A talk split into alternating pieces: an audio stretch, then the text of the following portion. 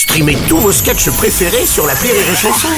Des milliers de sketchs en streaming, sans limite, gratuitement, gratuitement sur les nombreuses radios digitales Rire et Chanson. La drôle de minute, la drôle de minute de Labajon sur Rire et Chanson. Ce matin, nous recevons notre spécialiste des têtes couronnées, Stéphanie Burne. Bonjour. Tout à fait, jeune demoiseau. Ce fut un drame. 96 ans en pleine fleur de l'âge, on ne s'y attendait pas. Oui.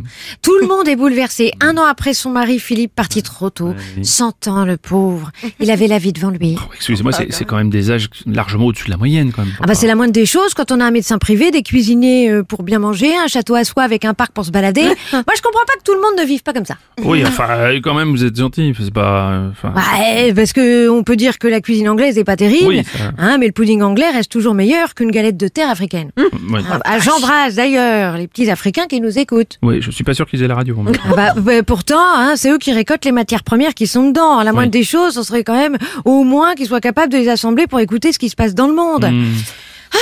Les Africains. Heureusement que les Blancs sont là pour leur expliquer la vie. Oh, écoutez, non, ça va pas. Bon, heureusement que c'est fini le temps des colonies, quand même. Hein. Bah oui, anglais, français, on a tous quitté l'Afrique depuis longtemps. C'est chinois maintenant. Hein, Et puis les pays africains, ils n'ont plus qu'à rembourser leurs dettes hein, pour leur remercier de tout ce qu'on leur a apporté. En fait, après le télétravail, on a inventé la télécolonisation. Oh, bah, écoutez, bon, d'ailleurs, pour revenir à la royauté, en Afrique, il y a les chutes Victoria qui avaient été rebaptisées en l'honneur de la reine. Vous savez ça. Oui, euh, en tant qu'historienne, je vous explique. Hmm. C'est l'explorateur écossais Livingstone qui a changé le nom parce que les bambous, pardon, Non. les Africains Ah, euh, leur avaient donné le nom Mosio Tunia, Oui. la fumée qui gronde. Oui. Et comme on n'est pas des sauvages, hein, on a Oh. préféré lui donner un nom correct et massacrer tous ceux qui n'étaient pas d'accord.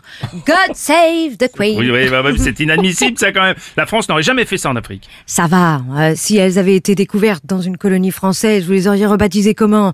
Un truc qui tombe en permanence. Le Parti socialiste, les Républicains?